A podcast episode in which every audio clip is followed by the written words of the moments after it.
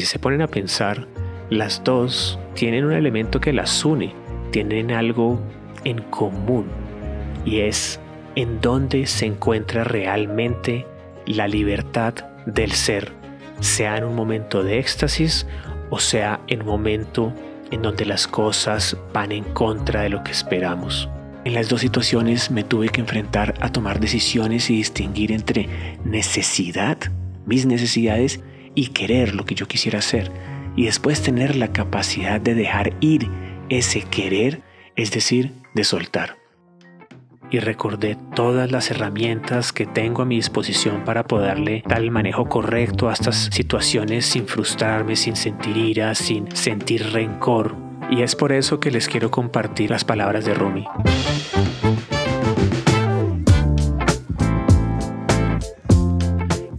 ¿Qué dicen parceros y parceras? Estamos llegando al final de otra semana más.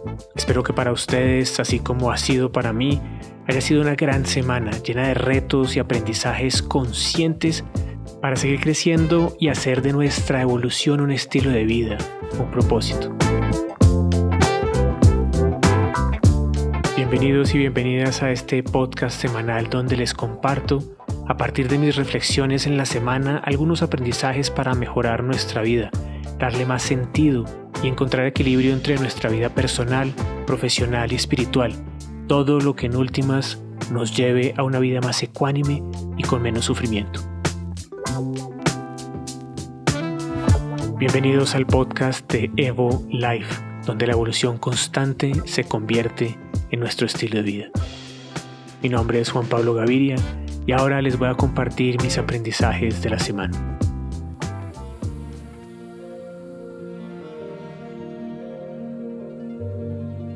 Esta semana me pasaron dos cosas que pueden sonar contradictorias como elementos de aprendizaje, de autocontrol para la vida y que a la vez me dieron una luz sobre algunos procesos que estoy viviendo, por los que estoy pasando.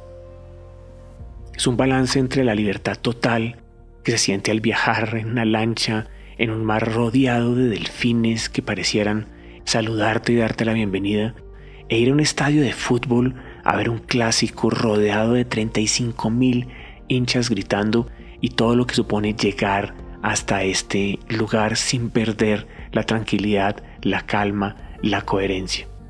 En las dos situaciones me tuve que enfrentar a tomar decisiones y distinguir entre necesidad, mis necesidades, y querer lo que yo quisiera hacer, y después tener la capacidad de dejar ir ese querer, es decir, de soltar. Creo que de eso se trata la vida, de navegar por esas situaciones que nos ponen a prueba entre los dos extremos de la vida, que son lo que yo quiero hacer y lo que no quiero que suceda. Después de la dualidad de emociones, recordé que en mi libro Tu eslabón perdido había citado un texto de Rumi, en la página 313 para ser más exactos, sobre autoconocimiento y en especial sobre qué es la madurez espiritual una pregunta que le hacen y en cada pregunta está la respuesta sobre la prueba que nosotros podemos estar viviendo en este momento de la vida. Pero primero les quiero contar lo que me sucedió en cada una de las diferentes situaciones. Esta semana tuve que viajar al mar. Hace rato no estaba en el mar y es un sitio que me conecta muchísimo. Me encanta meditar en las mañanas junto al mar, poner los pies en el agua y cerrar los ojos y conectarme con toda la energía que me puede dar el agua de la tierra, el silencio en las mañanas, el sonido del mar. Esos son momentos muy especiales.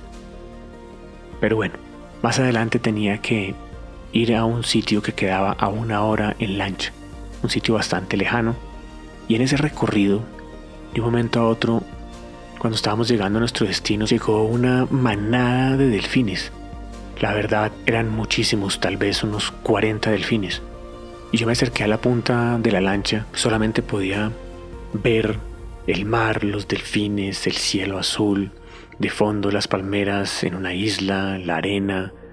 Me dio una sensación de libertad tremenda, literalmente como si estuviera volando por encima de los delfines. Y ellos subían a respirar y subían como si quisieran saludarnos de cierta forma como si nos estuvieran dando la bienvenida a este lugar. Pero al mismo tiempo esa sensación de libertad estaba acompañada con una sensación de quererme lanzar al agua a estar con los delfines. Sentía como si fuera casi un llamado para poder estar con ellos, pero realmente eso es simplemente lo que quería, no era una necesidad de mi alma. Simplemente quería como poder estar volando y nadando en el mar con ellos. Y la verdad, casi lo hago. Tuve que tener mucho autocontrol en ese momento para no hacerlo. Y algo curioso de estos procesos de autoconocimiento y de evolución constante es que cuando uno está pasando por ellos, las demás personas no lo notan. Lo ven a uno como normal porque el proceso es interno. En este caso, otras personas que estaban conmigo en la lancha, pues no notaban estos procesos internos de pensamiento. No se daban cuenta ellos. Ellos solamente se daban cuenta que yo estaba mirando a los delfines o grabándolos pero no sabían que por ese instante yo estaba pasando en un proceso de autocontrol, de tratar de regular las emociones que en ese momento eran emociones altas y que esas emociones altas me estaban llevando a querer botarme de una lancha en movimiento en un sitio que era bastante pandito, es decir, de poca profundidad y con mucho coral y que probablemente no era lo más sabio de hacer en ese momento, por más que tenía muchas, muchas ganas de hacerlo y requirió de mucho autocontrol.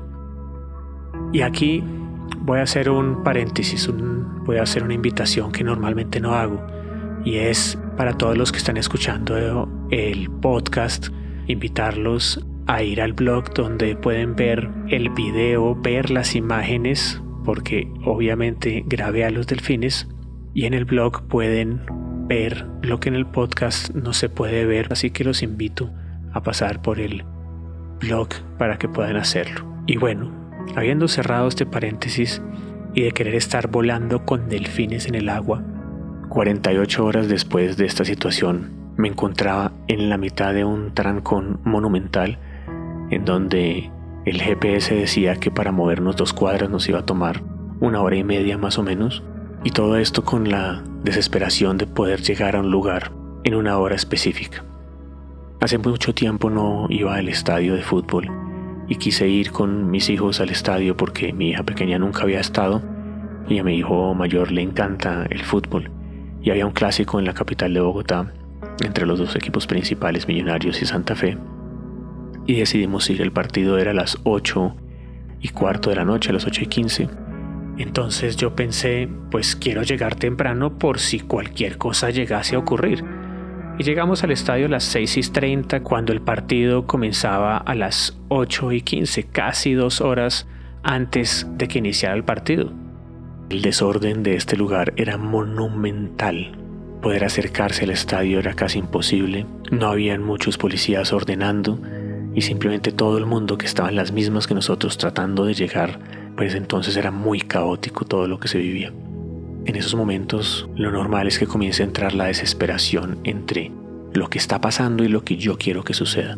¿Qué quiero que suceda? Quiero llegar a tiempo con mis hijos de manera segura a los puestos que tenemos en el estadio para poder ver el partido. Eso es lo que quiero. Lo que está sucediendo es que el desorden es tan grande que no se puede llegar. Después de esperar 45 minutos en una fila para recorrer una cuadra, cuando literalmente nos tocó nuestro turno de entrar al parqueadero, nos dijeron que estaba lleno, que ya no podíamos ingresar. Si esto me hubiera sucedido hace unos 10 años, cuando no tenía todas las herramientas que tengo hoy en día a la mano, hubiera estado en un estado de estrés altísimo y con mucha ira porque no podía controlar lo que estaba pasando. Además, en este momento ya eran las 7 de la noche, entonces cada vez se acercaba más el tiempo y no sabíamos dónde parquear y qué tan lejos íbamos a quedar para caminar hasta el estadio. Me llené de paciencia y dije, siquiera salimos con tiempo, pues todavía nos queda una hora larga para poder ingresar al estadio, así que yo creo que lo logramos, pensé en ese momento. Nos dijeron que fuéramos a un centro comercial que estaba bastante cerca, como a unas seis cuadras, no era muy lejos, y nos tomó una hora llegar al centro comercial. Imaginen todo el mundo botándole el carro a los demás, tratando de pasar por encima de los demás, cada vez más y más caótico. Y casualmente la historia se repitió. Cuando estábamos a punto de llegar, ya estaba lleno el otro parqueadero, el del centro comercial. De nuevo, las emociones en este momento estaban altas, más altas que antes, pero todavía tratando de no dejar que las emociones pasaran por encima mío, sintiéndolas, pero no dejando que me dominaran y que la ira entrara en mi cuerpo. Y eso me reconectó con eso, con poder estar tranquilo con lo que estaba sucediendo. Y en especial con la frustración de mis hijos que veían la posibilidad de ir al estadio y ver el partido de fútbol cada vez más lejana. En ese momento no nos quedaba más que dejar el carro literalmente botado en alguna cuadra cerca al estadio, pero claramente no era lo que yo prefería hacer, por la seguridad del mismo vehículo, porque fueran a robarle algo, por la seguridad nuestra de tener que caminar varias cuadras antes de llegar al estadio, pero en ese momento opté por fluir con la situación y saber que siempre he estado protegido y hemos estado protegidos con lo que estaba pasando y si llegábamos tarde, llegábamos tarde, no había nada que hacer. Comenzamos a correr y corrimos y corrimos varias cuadras hasta que llegamos a las 8 y cuarto, en el instante que estaba comenzando el partido, a la puerta de entrada al estadio y qué casualidad, había solamente un acceso para la mitad del estadio, para la zona occidental. Entonces todavía nos quedaba una fila por recorrer por ahí de tres cuadras antes de pasar el primer filtro del estadio. Otra situación donde esto estaba muy mal organizado, pero pues no había nada que hacer. Hicimos la fila y en ese momento comenzaron a aparecer personas que vendían literalmente la posibilidad de cortar la fila, de colarse, como decimos en Colombia. Y yo veía que muchas personas a mi alrededor pues tomaban esa opción y se iban adelante, pagaban y se iban a cortar la fila y a pasar por encima de las personas que estábamos haciendo la fila. Y claro, en automático lo primero que uno hace es juzgar a las personas que venden el puesto porque están haciendo algo incorrecto e, e ilegal y juzgar a los que compraban la opción de cortar la fila porque no es algo que yo haría. Y mi hija me preguntaba que por qué no hacíamos lo mismo, que por qué nosotros no también le pagábamos al Señor para entrar más rápido al estadio ya que nos estamos perdiendo el partido. Entonces, pues claro, fue una gran oportunidad para poder explicarle y tratar de darle una enseñanza sobre lo que yo creo que se debe hacer, lo que yo creo que es correcto según los valores de nuestra familia, sobre la necesidad que podemos tener nosotros, lo que queremos hacer y después literalmente tener la capacidad de dejar ir ese querer y soltar por hacer lo que es correcto. Y por más que sintamos que tenemos una situación adversa, es ser coherentes con los valores que nosotros creemos que son los que debemos seguir. Y en ese instante, entre juzgar a los demás y tratarle de dar una explicación a mi hija sobre lo que era correcto, fue que recordé las palabras de Rumi y recordé todas las herramientas que tengo a mi disposición para poderle dar el manejo correcto a estas situaciones sin frustrarme, sin sentir ira, sin sentir rencor, y es por eso que les quiero compartir especialmente las palabras de Rumi. Finalmente, para no dejarles el cuento ahí, terminamos llegando a nuestros puestos 15 minutos después de haber iniciado el partido. Pudimos ver el partido y la verdad, más allá de ser una experiencia incómoda, por no decir más, fue una experiencia que se contrastaba con lo que me estaba pasando en el mar y es parte de lo que les quiero compartir hoy. Así que ahora sí les quiero compartir las respuestas de Rumi frente a la pregunta ¿qué es la madurez espiritual? y entenderán el contexto de toda esta historia. Entonces, ¿qué es la madurez espiritual? Ante esa pregunta Rumi respondió, es cuando se deja de tratar de cambiar a los demás y nos concentramos en cambiarnos a nosotros mismos. Es cuando aceptamos a las personas como son es cuando entendemos que todos están acertados según su propia perspectiva. Es cuando aprendemos a dejar ir. Es cuando somos capaces de no tener expectativas en una relación y damos de nosotros mismos por el placer de dar. Es cuando comprendemos que lo que hacemos lo hacemos para nuestra propia paz. Es cuando dejamos de demostrarle al mundo lo inteligentes que somos. Es cuando dejamos de buscar la aprobación de los demás. Es cuando paramos de compararnos con los demás. Es cuando se está en paz consigo mismo. La madurez espiritual es cuando somos capaces de distinguir entre necesidad y querer y somos capaces de dejar ir ese querer. Y esta última es el foco de este autocontrol y autoconocimiento. Dejar ir el querer. Y leyendo esta frase, o más bien releyendo y recordando sus palabras, me di cuenta que las pruebas que me pone la vida, especialmente esta semana entre delfines e hinchas, es para que me dé cuenta exactamente en qué me hace falta trabajar, en dónde he avanzado y en dónde me falta trabajo. Y de eso es lo que se trata un poco la inteligencia intrapersonal. Pero eso ya lo dejaré para el pensamiento de la próxima semana porque supuestamente este es un podcast corto y aquí emocionado se me ha ido mucho más largo de lo que normalmente hacemos. Lo que cada uno de ustedes se puede preguntar es de estas frases, ¿en cuál te hace falta trabajarte? ¿Cuáles has avanzado? ¿Eres consciente de ellas? ¿Eres consciente de las emociones que tienes todos los días frente a los problemas que te pone la vida? Sean problemas o sean situaciones de éxtasis como los delfines. ¿Cuál es tu plan de acción para afrontar y evolucionar sin que esto te genere un estrés extra en tu vida. Y esa parte es muy importante, sin que esto te genere un estrés extra en tu vida. Y por eso cuando las leas y las releas, no pienses que te hace falta algo si no cumples una de ellas. No pienses que estás incompleto o incompleta. Solamente sé consciente de las cosas que te hace falta trabajar en estas áreas de tu vida. Eso es todo. Estamos demasiado acostumbrados a escuchar nuestra voz interna sin saber manejarla, porque como lo hemos visto antes en otros episodios, creemos que es nuestra voz, pero es simplemente una voz aprendida de otros. Y no quiero terminar sin compartirles de esas preguntas de Rumi en dónde estoy en esa madurez espiritual en referencia a las vivencias que tuve en esas 48 horas entre delfines e hinchas de fútbol.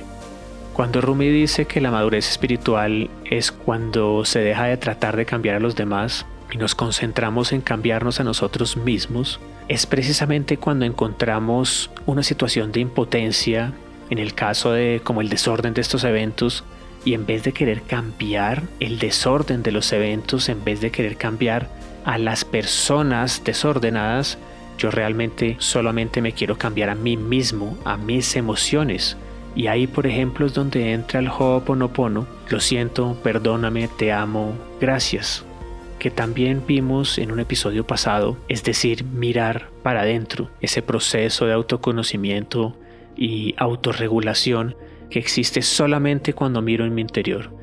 La otra frase de Rumi que dice, es cuando aceptamos a las personas como son. De nuevo, esa persona que trata de cortar la fila, de colarse, o realmente logra hacerlo comprando un puesto o haciendo algo entre comillas indebido, o en el momento que no entendemos al policía que al parecer no hace nada, es tratar de entender a esas personas tal cual como son. De pronto ellos no pueden manejar las emociones como otros, de pronto simplemente no les importa y esa es la forma en que manejan ellos esas situaciones pero no me hace a mí un mejor ser humano porque lo haga diferente, ni a ellos en últimas peores seres humanos porque lo hagan diferente, porque lo único que está mal son mis creencias que me llevan a pensar que algo es correcto y algo es incorrecto. Los seres humanos no tienen nada de malo en sus propios procesos. Rumi también nos invita a pensar que la madurez espiritual es cuando somos capaces de no tener expectativas en una relación y damos de nosotros mismos por el placer de dar.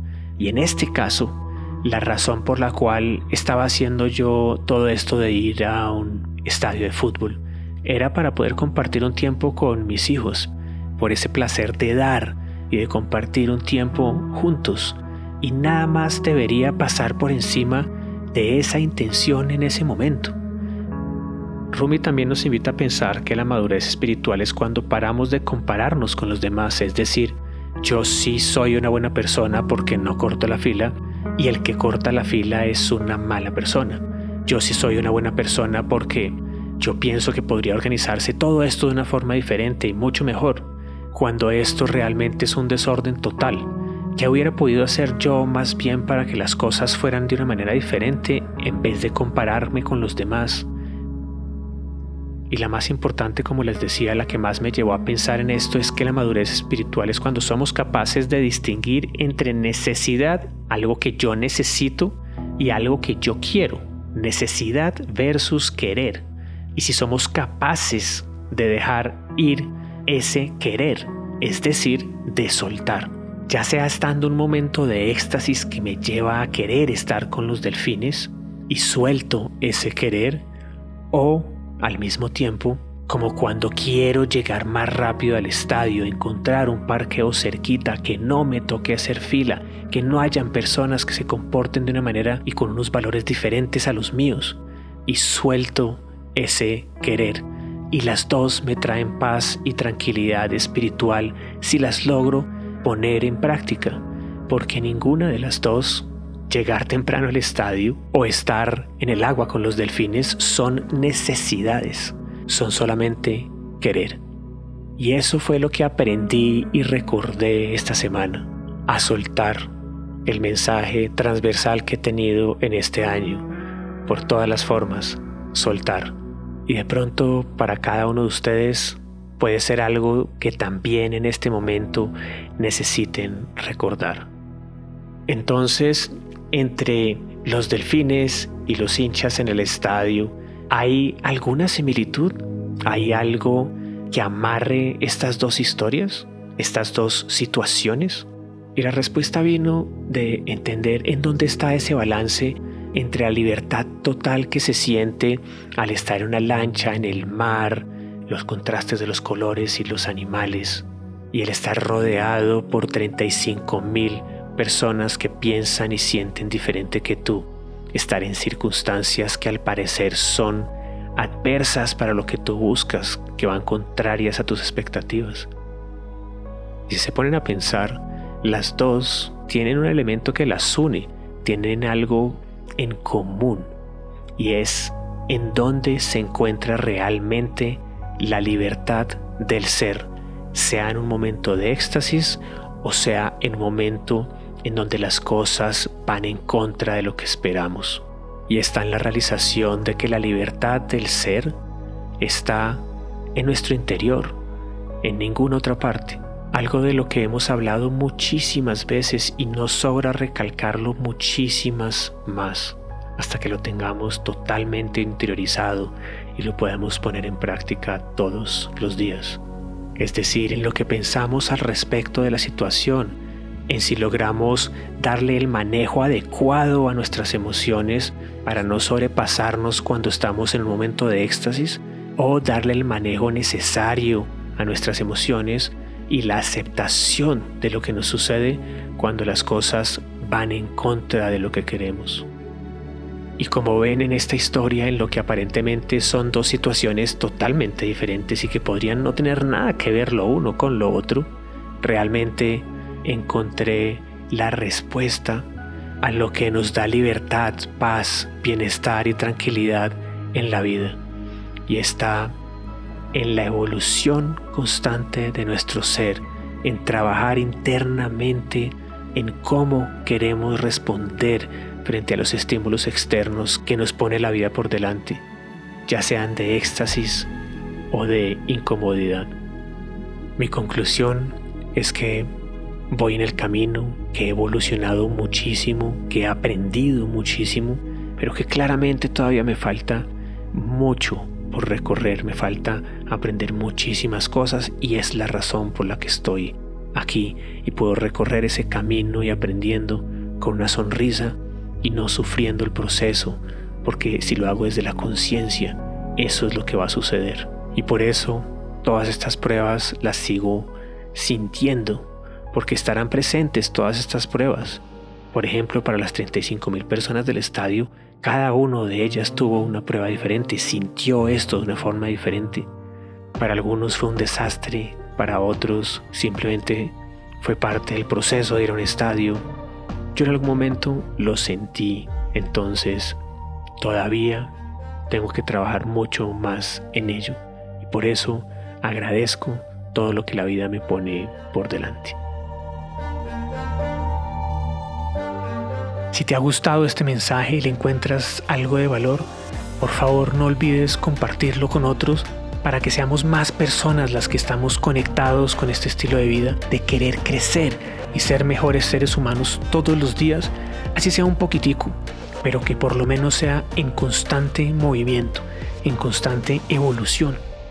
Y también te invito a calificar el podcast en la plataforma de tu preferencia y a unirte a nuestro boletín de noticias, ya sea por Telegram, por WhatsApp o por correo electrónico para que no te pierdas de ningún contenido tan pronto lo subamos a las diferentes plataformas.